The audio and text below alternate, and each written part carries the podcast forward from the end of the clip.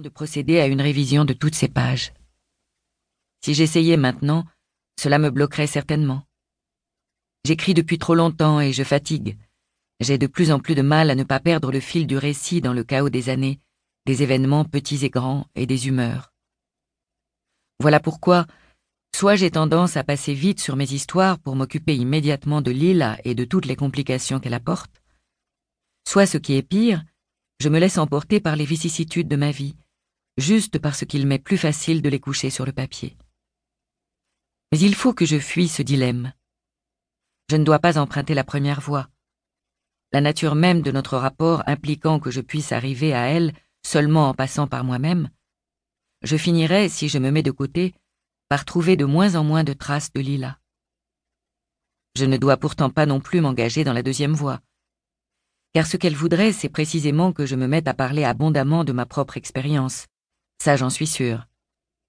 Allez, me dirait-elle, raconte-nous donc ce qu'est devenu ta vie. Qui peut se soucier de la mienne? Avoue que même toi, ça ne t'intéresse pas. Et elle conclurait, Moi, je ne suis que gribouillis sur gribouillis, tout à fait déplacé dans l'un de tes livres. Laisse-moi tranquille, les nous. On ne parle pas d'une rature. Alors que faire? Lui donner raison, encore une fois? Accepter qu'être adulte, c'est arrêter de se montrer C'est apprendre à se cacher jusqu'à disparaître Avouer que plus les années passent, moins je sais de choses de Lila. Ce matin, je surmonte ma fatigue et me remets à mon bureau. Maintenant qu'approche le moment le plus douloureux de notre histoire, je veux chercher sur la page un équilibre entre elle et moi, que dans la vie je ne suis même pas parvenu à trouver en moi-même. Des journées passées à Montpellier, je me rappelle de tout sauf la ville. C'est comme si je n'y étais jamais allée. En dehors de l'hôtel et de l'immense amphithéâtre où se tenait la conférence universitaire à laquelle participait Nino, aujourd'hui je me rappelle seulement un automne venteux et un ciel bleu posé sur des nuages blancs. Et pourtant, dans ma mémoire, ce toponyme Montpellier, est demeuré à bien des égards le symbole d'une échappée. J'étais déjà sorti une fois d'Italie pour aller à Paris avec Franco, et je m'étais senti électrisé par ma propre audace. Mais à cette époque, je pensais que mon univers était et resterait pour toujours mon quartier, et Naples. Le reste était comme une brève escapade dans un climat d'exception, et je m'imaginais tel que je ne le serais jamais. Montpellier, au contraire, qui pourtant était bien loin d'être aussi excitant que Paris, me donna l'impression que toutes mes digues s'étaient rompues et que je pouvais me répandre.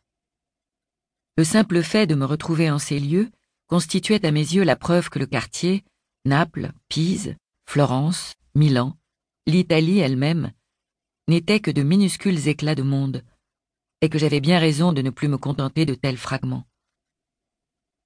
À Montpellier, je réalisais combien ma vision était étriquée, tout comme la langue dans laquelle je m'exprimais et dans laquelle j'avais écrit. À Montpellier, il me parut évident qu'à 32 ans, être épouse et mère ne suffisait pas.